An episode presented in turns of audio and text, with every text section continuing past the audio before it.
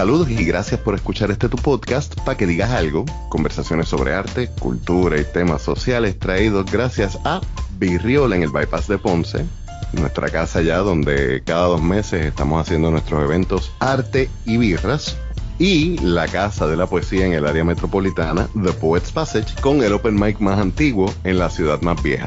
Recuerda que todos los martes Lady y su staff te esperan en el 203 de la calle de la Cruz para una noche increíble.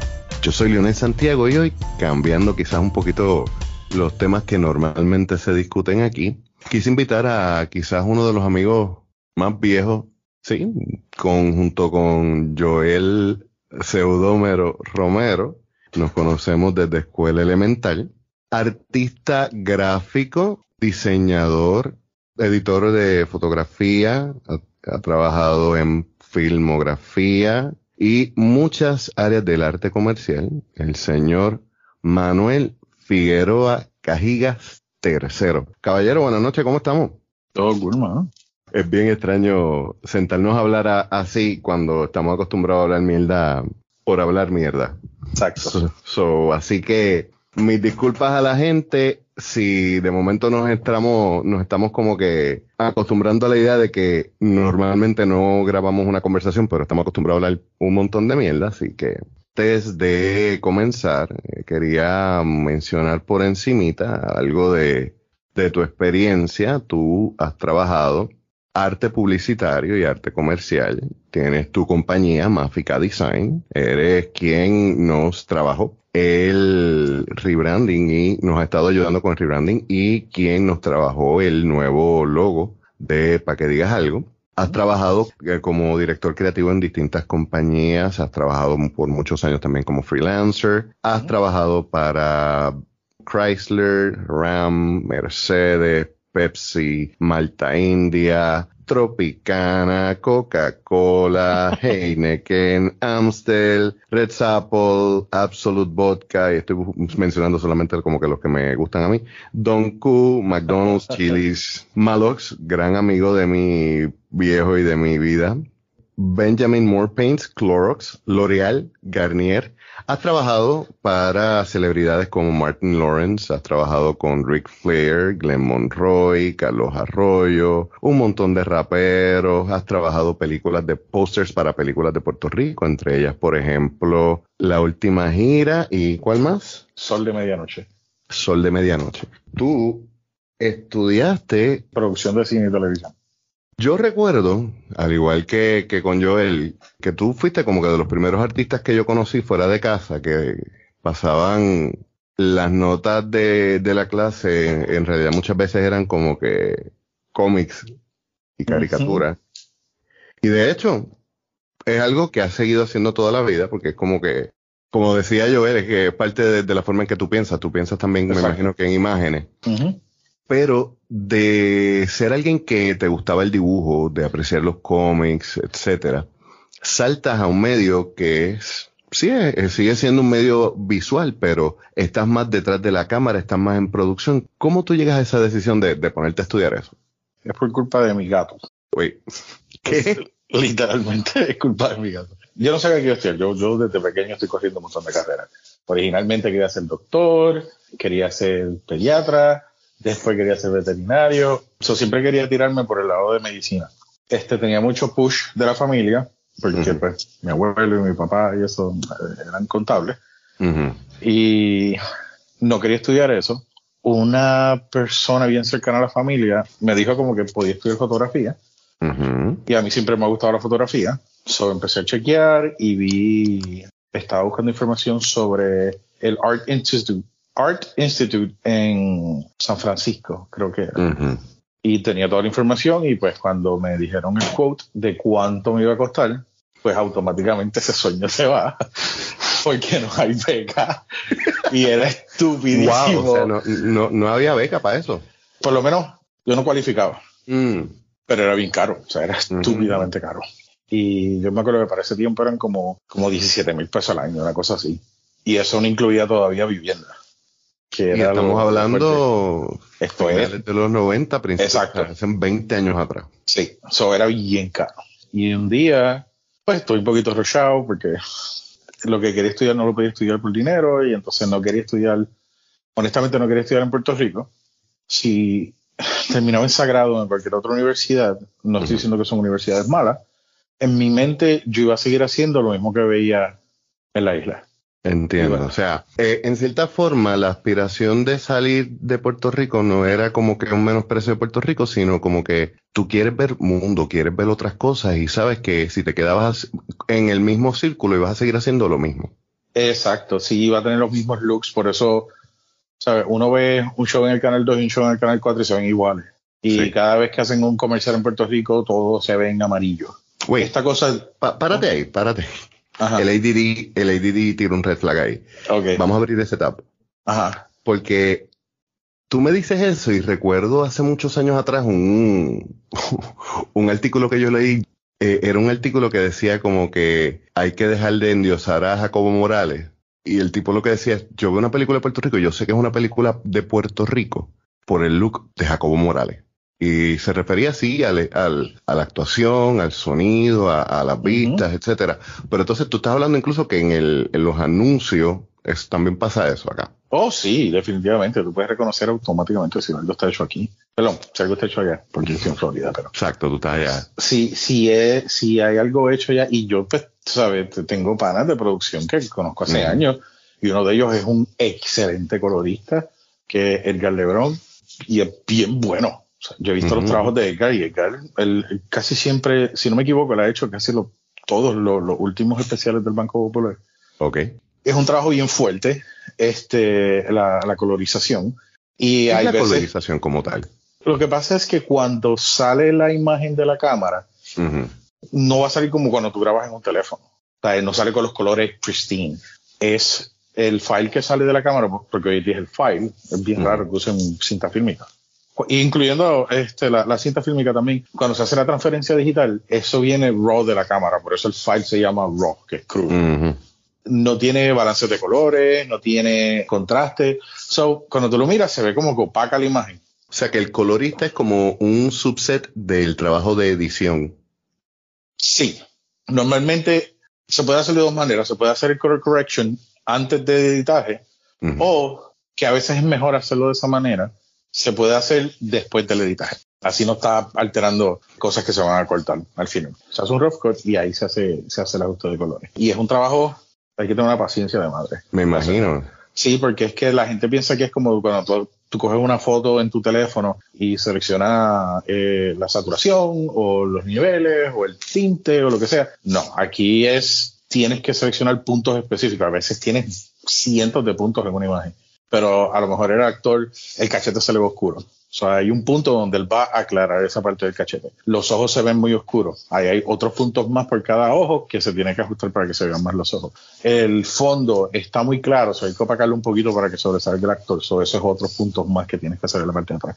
Y esto es algo que no es que lo hagas y lo vas a seguir haciendo por el resto de la película o por el resto de la escena. O sea, tú tienes que, lo haces y le das para adelante como ponle 8 o 7 frames y tienes que volver a ajustar todos esos puntos. Y después vuelves otra vez a darle para adelante algunos frames y vuelves otra vez a ajustar los puntos. Eso es un trabajo bien tedioso. Acabas de este, explicarme el por qué es un trabajo aparte y no es como que lo mismo que limpiar una imagen. Que... Exacto. Se necesita alguien que tenga el ojo. Hasta ahora, los mejores que he visto es Edgar Lebron en Reactor Post, que han trabajado en proyectos de Estados Unidos, bastante, muchas series que se firman en Puerto Rico y ellos están haciendo eh, la colorización y los transfers y todas esas cosas. Mencionas eso y comentario, ¿verdad? Que hago aparte porque me está bien interesante que aquí se están grabando series. Eh, de hecho, estoy pues por aquello de que estoy empezando a promocionar cosas, ¿verdad? Empiezo a ver más casting calls. Pero yo no sabía que la industria de, de filmación en Puerto Rico, de verdad, se está moviendo bastante. Pero no tanto con producciones locales. No, y eso se puede explicar súper rápido. El problema es que te, te lo digo, son personas que trabajan en la Comisión de Cine de Puerto Rico. Ellos reciben cientos de, libretos. Y el único problema que hay es que no son buenos. Cuando me explico que no son buenos, es son libretos hechos por ego, no son libretos hechos por conocimiento. Okay. Que eso en parte me lleva, por la razón que terminé estudiando acá en Estados Unidos. Por ejemplo, yo creo que yo estaba hablando con alguien que estudió en Sagrado y le estaba hablando del programa de cine. Y entonces me habían dicho que tenían una, para ese tiempo, tenían una cámara de 16 milímetros ARRI, que porque no lo sabe, hay dos como que marcas importantes de, de cámara en producción, que sería como decir iPhone y, y Samsung. Pues tienes Panavision, que es el equivalente a, a- a Apple, y tienes ARRI, que o la ARRI Flex, que es el equivalente a Samsung. Ok. Hacen lo mismo, vienen diferentes modelos, unas son bien caras, otras son baratas, pero la ARI es mucho más, que es la que tienen para alquilar la mayoría de las compañías en Puerto Rico. Ahora tienen Ok. Reds y todo eso porque son digitales, pero para ese tiempo ARI era como que lo más que había en Puerto Rico porque Panavision es bien celoso con sus cámaras. O sea, tú tenías que tener un técnico Panavision y, y entonces aquí me dijeron eso de la ARI, 16 milímetros viejita, que si yo, qué rayo, yo como que, ok, cuando yo voy al Open House de la universidad donde yo estudié, Ujú. Nosotros estábamos filmando con una Panavision, que era una cámara que costaba, ese tiempo costaba como 450 mil pesos.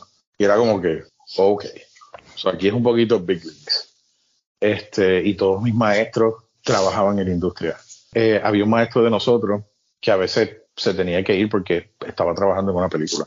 So, no nos daba clases como por dos semanas y de momento volvía y nos enseñaba behind the scenes de las películas y todas esas cosas. Y no películas Nice. de Lifetime ni nada de eso. Era como que para ese tiempo era la película de Dungeons and Dragons y este, Matrix y todas esas cosas, tú sabes que eran- ¿Llegaste a conseguir una beca para eso? Sí, yo tenía un grant para esa universidad. Ok, entonces sí se consiguen grants para eso. Sí, sí, sí, sí, sí. No, yo, yo creo que fue por algo, fue en el momento donde yo solicité Mm. a, aquella otra universidad. Volviendo para atrás, el gato, Ajá. porque me quedé con la curiosidad. Ah, so, ok. So, yo estoy pensando, estoy, como dijeron, chao, porque no, no sabía qué iba a hacer.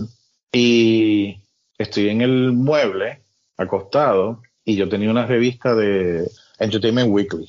Ujú. si no me equivoco. Y el gato está jugando con la revista. Y entonces está haciendo un montón de ruido y yo me viro a decirle que, que deje de jugar. Cuando le doy con la mano, como que vete, veo un anuncio Ujú. que dice, ¿quieres hacer película? Qué raro, y lo cojo y me pongo a leerlo y era un anuncio para Full Sail, que fue donde yo terminé estudiando. Y llamé, pedí información, todo súper cool, como que iba a ser más barato que ir a San Francisco. Era en Florida, so tenía familia acá, so iba a ser un poquito más fácil también. Ujú. Eh, vine al Open House y me encantó la universidad. El nombre original de la universidad era Rock and Roll University. So te imaginas qué tipo de universidad era. Pero Todo el mundo era de la industria. Sí, porque yo te iba a decir como que ese nombre suena como que non-legit. Sí, la- pero lo tenían en los camiones y todo, ese era el nombre que tenían. Es que originalmente la escuela era solamente de audio. Tú ibas a estudiar Oh, audio, estudio. expandiendo. Exacto, fueron expandiendo. Y cuando yo llegué, ellos tenían audio, game design, 3D graphics, y de producción de cine y televisión. So, yo voy, me encanta la universidad, todos los maestros, si tenían más de ocho años que nosotros, eran, eran muchos. Era todo el mundo estaba como que joven, era como que todo el mundo estaba con la misma mentalidad. Y hasta las personas que eran mayores de 50 años, tú podías hablar con ellos de lo que fuera. O sea, era, Ok. era, era un grupo de personas bien jóvenes. Sí, que la Este- mentalidad era una mente joven, in- independientemente de la edad, en la idea de mantenerse, quote unquote, hip and with it. Sí, sí, eran, eran bastante cool y no era cringy. Tú sabes, era, era como que gente de verdad, como yo me acuerdo que mi maestro de Creative Writing, Rob Toscani, te mandaba para el carajo, feliz y contento en el salón, tú sabes. No era como que había ese politically correct este behavior. Y él trabajaba también haciendo libretos, so, él era una persona bien cool. Y ese Este- tipo de, de- de educación, ¿para ti fue más práctico o menos? Sí, eso es lo que te iba a mencionar. So, el nombre de la universidad, no sé si todavía tiene ese nombre. Yo creo que no, porque ahora se llama Full Sail University. Ellos te iban a dar todo lo que tú vas a aprender en una universidad. Obviamente no tienes las clases de español, inglés, nada de eso. Ujú. Eso te consideras un instituto, pero ellos te daban todo lo que tú necesitabas y la educación tuya era básicamente un bachillerato. Pero para ese tiempo la, el Departamento de Educación de Florida no lo quería reconocer como una universidad. Ok, so básicamente era como que no era un instituto, pero era un bachillerato bien especializado. Exacto, entonces el nombre de la universidad era Full Sail Real World Education. Y a mí me estuvo raro eso siempre, hasta que cogí las clases. So, cuando tú estás en una universidad normal, tú vas a la escuela a las 9 y sales a la 1, por ejemplo, o si tienes dos clases o estás haciendo otra cosa, sales a las 3 o a las 4. Ujú. So, sales a las 3 o a las 4, los viernes a lo mejor están libres. Y esta universidad no es así. Esta universidad te está entrenando a ti cómo se trabaja en la industria. So, para que tú sepas, la industria acá en Estados Unidos el día de trabajo son 12 horas. En Puerto Rico son de 15 a 18. No sé si ha cambiado eso. Yo llegaba a la universidad, tenía clases, clases, de 9 de la mañana a 5 de la tarde. Ah, no siempre. A veces tenía clase de 9 a 1 y después tenía laboratorio de 5 a, a 9 de la noche. Solo los laboratorios eran siempre después de las 5. Y durante el día pues te enseñaban eh, Entertainment Business and Law, bregar con tu resumen, te enseñaban a bregar con Microsoft Office, a cómo hacer presentaciones en PowerPoint, cómo hacer resumen, Behavioral Science. ¿Te dieron Excel? Oh, loca, me dieron Excel, Word, Publisher. Te, lo digo porque es que los otros días uno, un compañero de otro call center donde yo trabajaba antes compartió un meme como que decía, no importa lo que estudies en la vida, aprende inglés, Word y Excel. Sí, pero sí te enseñaban todo eso porque ellos te están enseñando cómo funciona, como si la parte de la oficina, del negocio. O sea, te enseñaban budgets y todo eso, pero también ellos te enseñaban a ti un poco de cada industria. So, Aunque mi concentración era cine, yo tenía que coger clases de audio, de hacer mixing en estudio, de arte, para aprender a hacer storyboards y eso, pero tenía que coger una clase de arte. Eh, las clases de editaje, todo eso. So, tú tenías clase de 9 a 5, de 5 en adelante tenías laboratorio. Y pues los laboratorios son de 5 a 9, de 9 a 12, de, perdón, de 9 a, a 9 a 1, ponle, de 1 a 5 y de 5 a 9 de la mañana. So, yo podía estar en la universidad de 9 de la noche a 5 de la mañana, me iba a casa, dormía y volví a trabajar a la 1 de la tarde a coger clases. De 5 de la tarde a 9 de la noche tenía otro laboratorio, me iba a mi casa y volvía a la 1 de la mañana. Ellos están concentrando 4 años de educación en 2 años. So, tú tienes que estar en la universidad constantemente. Eh, eso suena desesperante. Es que así es la industria, por eso se llama Real World Education. Sí, sí, eso es lo que te iba a decir, pero sí, así es la industria. De hecho, o sea, decirme esto me da una, una perspectiva nueva en cuanto a el trabajo de producción de algo que oh, para mí es tan simple como un anuncio. O sea, Cacho, ¿no? estar cuántos días para producción de un anuncio regular, qué sé yo, digamos, de un Toyota yo he hecho anuncios de Honda. Por ejemplo, hay uno de Honda Fit que lo hicimos con Pedro Capó. Y nosotros empezamos a filmar como a las 8 de la noche. No me acuerdo si fue en Condado, en Santurce, o Conturce, esa área. Y es como que teníamos que coger primero todos los tiros de Pedro guiando de exterior. Um, y eso es como que tocar la música para que él empiece a cantar porque estaban cantando en el anuncio. Y escoger todos esos exteriores. Cuando terminemos con los exteriores, entonces nos movemos al interior. O sea, escoger todos los tiros de los actores cantando dentro del carro, todo eso. Después se coge otro tiro más de él interactuando con el carro porque tienen que darle pausa y play al, radio. Y son como cuatro locations distintos. So, estamos moviéndonos de location en location. Nosotros terminamos como a las, sí, como a las 5 de la mañana. Después de ahí, pues el anuncio se va a post, que ahí es que se edita, se hace el correction. Había un problema con la pantalla de radio que estaba flashando por el short de la cámara y yo no sé cómo lo hizo, pero Frankie Cueto de, de Reactor, él dijo, yo sé cómo resolverlo. y lo resolvió y se vio perfecto. Yo no sé qué él hizo, pero se vio brutal. Después de eso, eh, los que estaban cantando en el carro, todos eran cantantes, los actores. Entonces tuvieron que llevar un estudio a que cantaran la canción y que hicieran un ADR, que es Audio Replacement. Este que se hicieran un mimic de ellos cantando, pero cantando de verdad, para después reemplazar el audio del, del que de lo que se grabó. Más editar las canciones, porque Pedro se escuchaba muy crisp, porque estábamos sacando la canción original. Oh. Pedro tenía que cantar un poquito como que off, como si estuviera dentro del carro. Y después de todo eso, enviar esa aprobación. Cuando aprueban el anuncio, entonces se hace el editaje final y ahí es que se hacen los envíos a, diferentes estaciones de, televisión y todo eso. Paréntesis. Ajá. Me está bien funny que me digas que tuvieron que grabar de nuevo a Pedro Capo porque sonaba como que demasiado bien.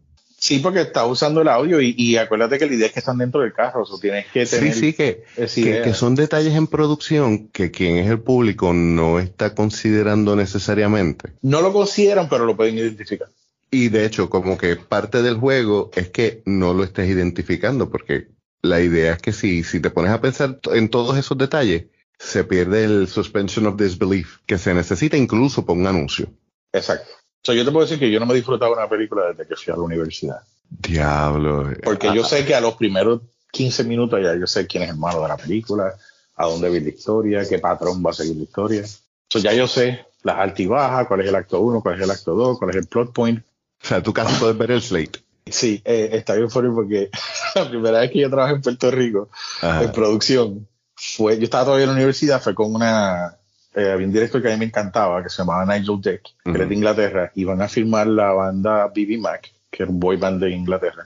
Ujú. Y yo le envié la página de la Comisión de Cine de Puerto Rico y le dije, si vas a Puerto Rico me avisa. Pero se lo digo como que chavando. Y A shot in literalmente me llamó, me llamó como a los tres días, me llamó el asistente de él y dice, mira, Nigel va a firmar en Puerto Rico y quiere que tú seas su asistente personal. Te vamos a dar 300 pesos al día.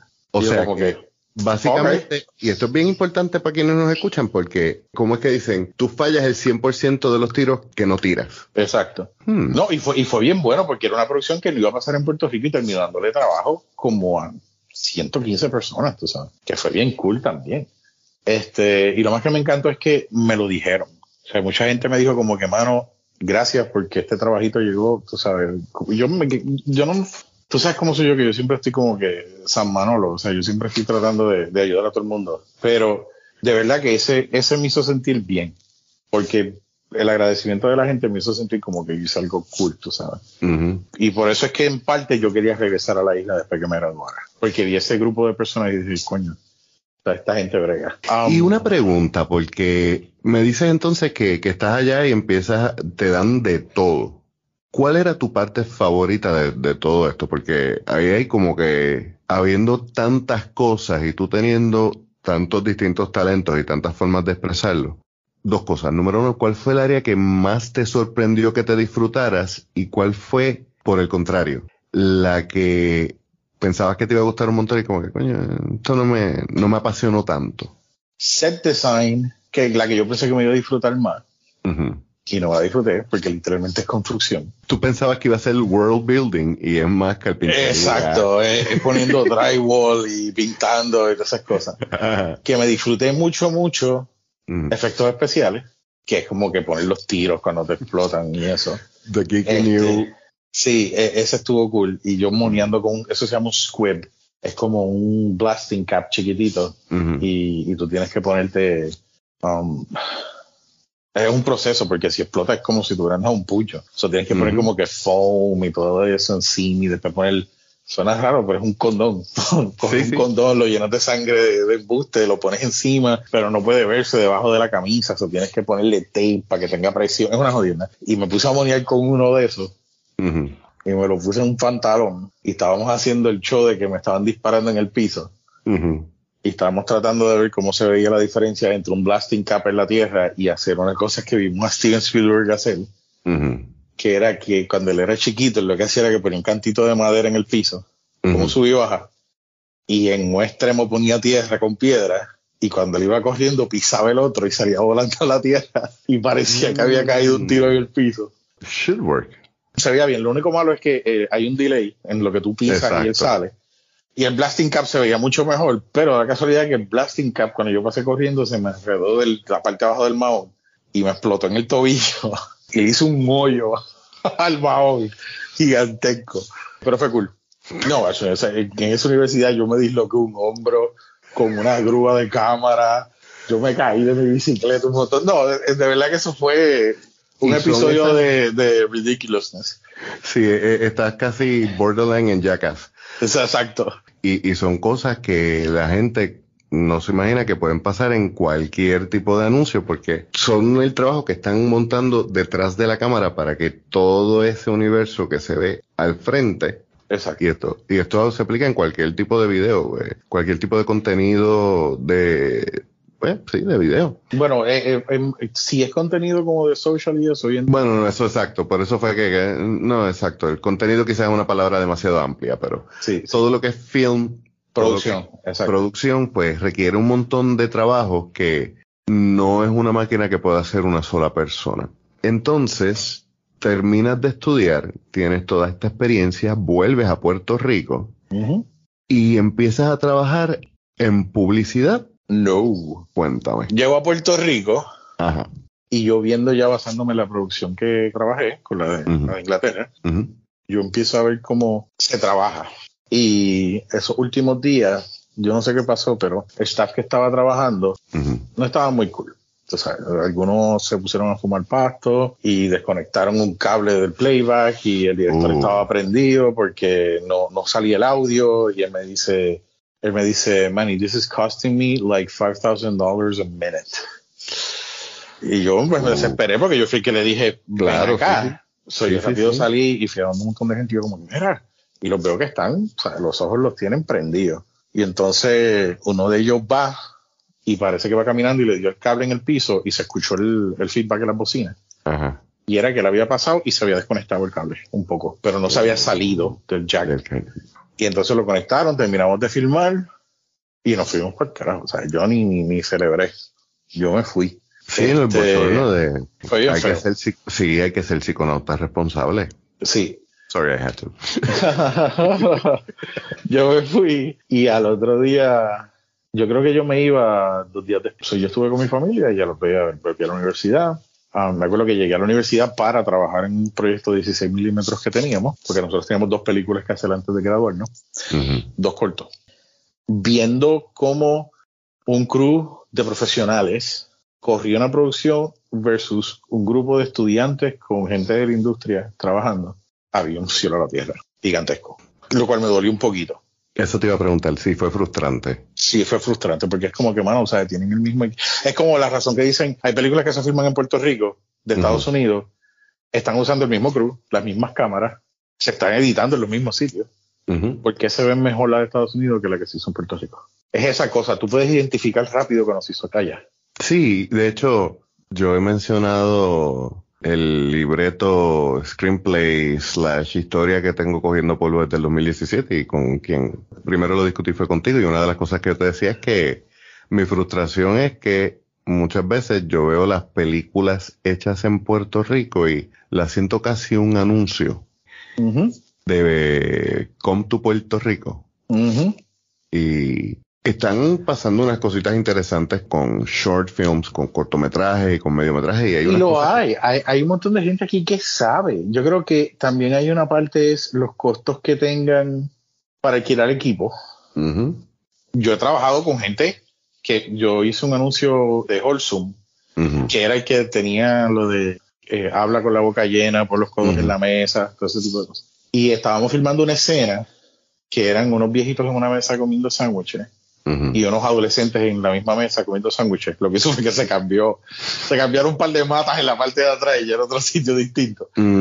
Y este, el director de fotografía, que de por sí es, es camarógrafo normalmente, pero el equipo sabe un montón. Él trabaja hasta en Avengers y el, y el trabajo de camarógrafo ahí también.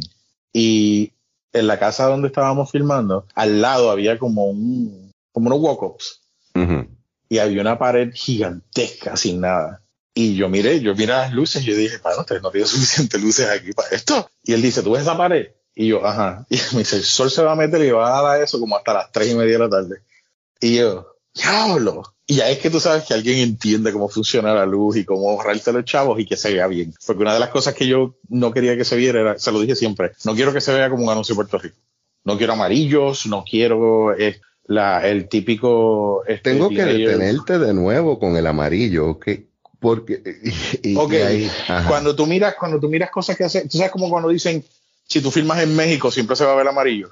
Ajá. Cuando tú haces una película y la película, una escena toma lugar en México, le ponen un tinte amarillo a la película. Siempre, Sí, eso no sí, es es un cliché. So, Sí. En Puerto Rico hay una cosa que tú miras los proyectos y muchos de ellos le añaden como que ese tinte porque quieren que se vea warm, pero honestamente se ve mal, ¿sabes? Se, se ve amarillo y, y eso es algo que yo he tripeado como loco con los parámetros de producción, ¿sabes? Lo decimos mucho. Y eso lo pide el cliente. es no, esa a veces es la visión del director. Ok, Por eso porque- es que a- aquí es que tengo que volver. Claro, este- este- esto- esta conversación ADHD está de pinga.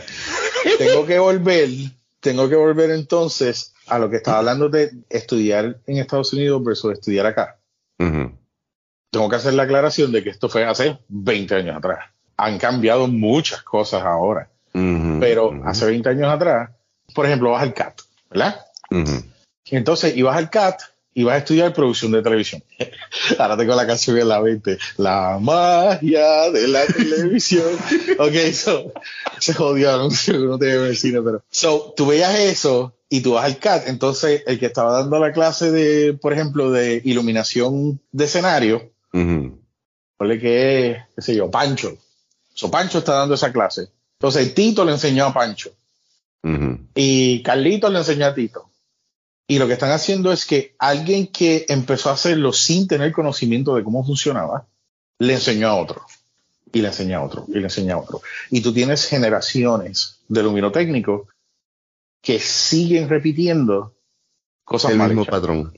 y, que incluso podría ser que, que, no es que estén mal, sino que pues en su momento funcionaron, pero número uno. Exactamente, eso es, una, eso es bien importante. A lo mejor el que aprendió no tenía el mismo tipo de luces. Y no estaba grabando para el mismo tipo de pantallas. Exacto, y el mismo tipo de cámara. Exactamente. hay, hay, una cosa, entonces siguen haciendo lo mismo y siguen haciendo lo mismo. Y cuando tú vienes a ver, por eso es lo que te digo, que tú veías, ponle, si tú veías en los, en los, en los 80s o early 90s, tú veías, qué sé yo, eh, eh, aquí, voy a, aquí voy a mostrarle edad, pero tú veías los cacu cómicos y veías este, entrando por la cocina y todo se veía igual. No había uno que se viera con más calidad que otro. Sí, lo que hacía diferencia no era, no era quizás el tiro de la cámara, sino los actores. Exacto. Y con todo eso sigue siendo la misma comedia. Esto es algo bien triste, pero en Puerto Rico se ha quedado estoqueado en un tipo de producción que no ha cambiado. Sí, en los últimos 30 años. ¿Sabes? Tú tienes el, show de Sunshine, que es el mismo tipo de comedia que estaban haciendo los cómicos. O sea, es el, el mismo tipo de comedia este de que es como que ¿cómo te digo? E, es, hay una diferencia entre, entre como uno dice, sitcom y, serie. O sea, un sitcom básicamente es un teatro, un show de teatro puesto en televisión.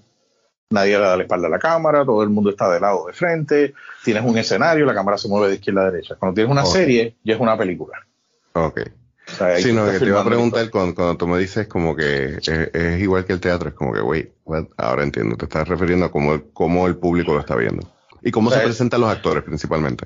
Exacto, tú sabes, es como que si tú miras en Puerto Rico, el, hasta el maquillaje es maquillaje de teatro, no es maquillaje de producción. O sea, tienen las líneas oscuras en la frente para ser viejitos con talco en el pelo. O sea, no es que tienen prosthetics de, de silicón en la cara para hacerlo ver más viejo, o sea, ese tipo de cosas. Yo creo que el único que tenía prosthetics en la cara era Papo Swing. porque tenía la máscara. Eh, eh, o sea, que esa máscara cuenta como prosthetics. Sí, porque le está cambiando la cara. O tenías algunos que le ponían una nariz o algo así, pero normalmente era como que mucho maquillaje de teatro. Sí, y fíjate, aquí estoy teorizando sin saber un carajo, pero tú te vas a, los distintos países. Cuando, cuando yo me puse a escribir la, eh, el libreto este de lo más clara, yo me puse a buscar terror y horror de distintos países más allá de Estados Unidos y de Corea. Y tú vas a notar que en todos los países siempre hay como que unas estéticas. Y claro, todas responden a unas razones específicas. Yo creo que quizás... Es bien cultural también. Eh, sí, hay unas cuestiones culturales y como que la gente siempre responde a los mismos tropos, a las mismas ideas. Pero también puede ser eso que tú estás mencionando, el hecho de que la educación muchas, en algunas ocasiones, y estoy aquí hablando perdonen, ¿verdad? Porque no, no conozco a nadie, como, como tú dices mismo. Eh, estamos hablando de que tú estás hablando de tu educación hace 20 años atrás, las cosas han cambiado muchísimo hoy en día pero sabemos que la propuesta que hay en Puerto Rico muchas veces, por lo menos para las artes, es bien limitada y es como que bien... Hay como que una fórmula. Sí.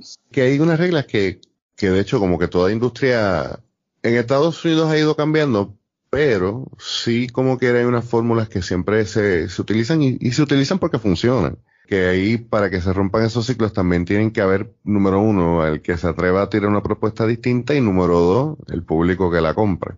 Pero entonces, volviendo acá, esta conversación traída a ustedes gracias a la ADHD, eh, entonces vuelves a Puerto Rico y empiezas a trabajar en producción como tal de, de video. ¿No? Porque yo pensé que, iba a regresar a comerme los nenes crudos, porque yo tenía todo este conocimiento. Y es que me di cuenta que en Puerto Rico todo es apadrina, especialmente en producción. So, hay mucha gente que o no le quieren dar el break a alguien nuevo, o gente que se siente intimidada porque es alguien más joven. Este, que eso normalmente es la, es el issue. Que es como que, ay, yo llevo haciendo esto más tiempo que tú.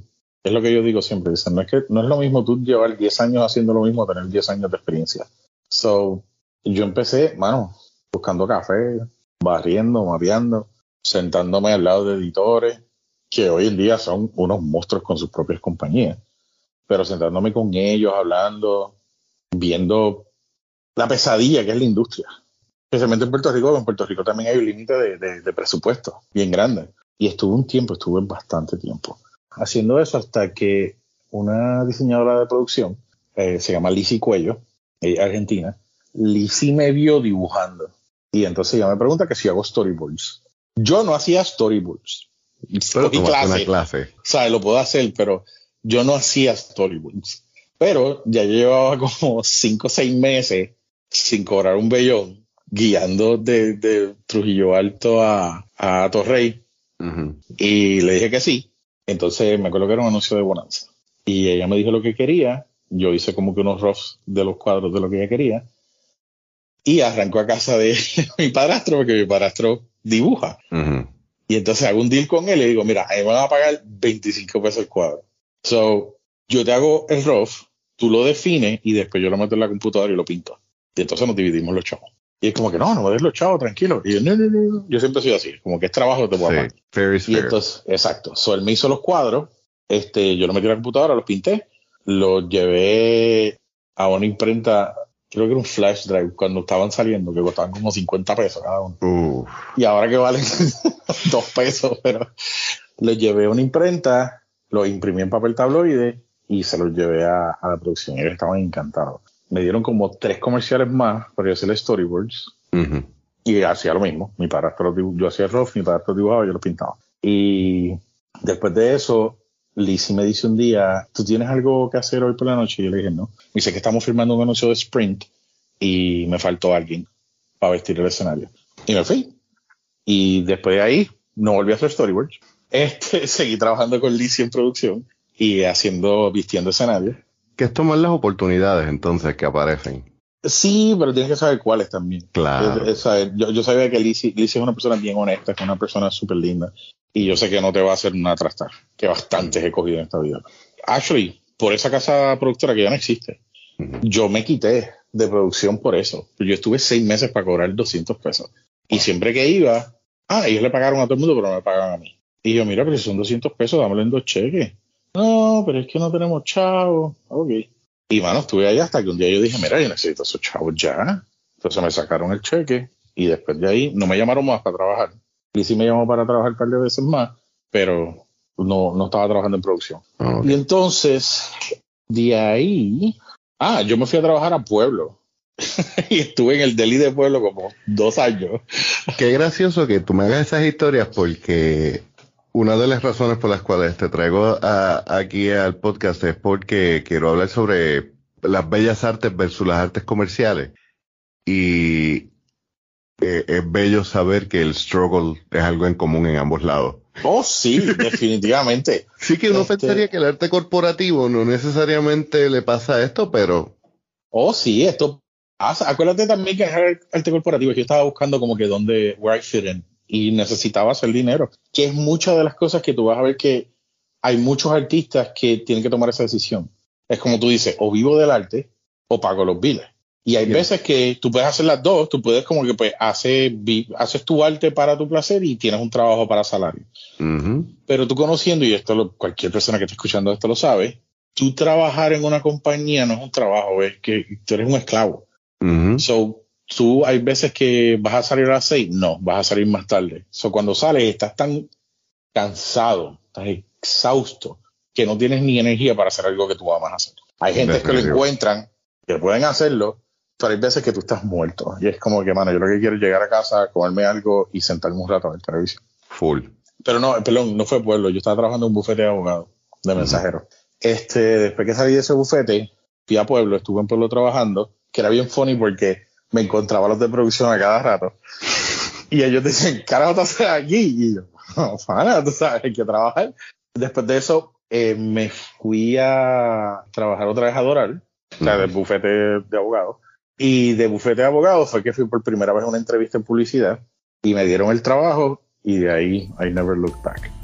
Y este es un excelente momento para detenernos. Todavía queda muchísimo de esta conversación, pero aquí hay ya bastante. Como siempre, en las notas del episodio encontrarán los enlaces para contactar como siempre en las notas del episodio encontrarán los enlaces para contactar a nuestro invitado, Manuel Figueroa Cají. Además, también encontrarán los enlaces para nuestros auspiciadores, Virriol en el Bypass de Ponce y The Poets Passage en el Viejo San Juan. Por último, te invitamos a que te des la vuelta por nuestro sitio en la red www.paquedigas.com donde encontrarán los enlaces para nuestras sociales, todos nuestros podcasts. Te invitamos a suscribirte y dejar estrellas. Y por último, visita nuestra tienda. Tenemos tazas, camisas y un montón de artículos, todos diseños de artistas riqueños, por lo cual comprar en nuestra tienda es invertir en nuestra cultura, porque 100% de nuestras ganancias van a nuestros artistas. Yo soy Leonel Santiago y nos escuchamos la semana que viene.